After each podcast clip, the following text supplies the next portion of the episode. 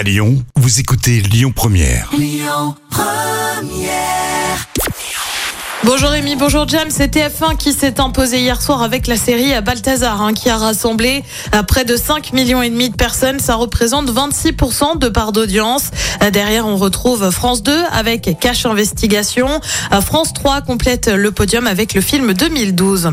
Euh, Deux plaintes déposées contre M6 un an après la diffusion du magazine consacré à l'islam radical à Roubaix dans le nord de la France.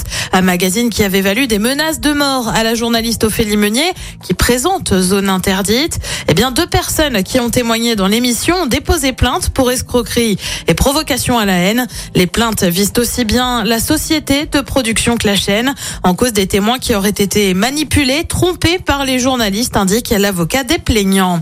Et puis bientôt, une nouvelle tête dont demain nous appartient, c'est la série de TF1.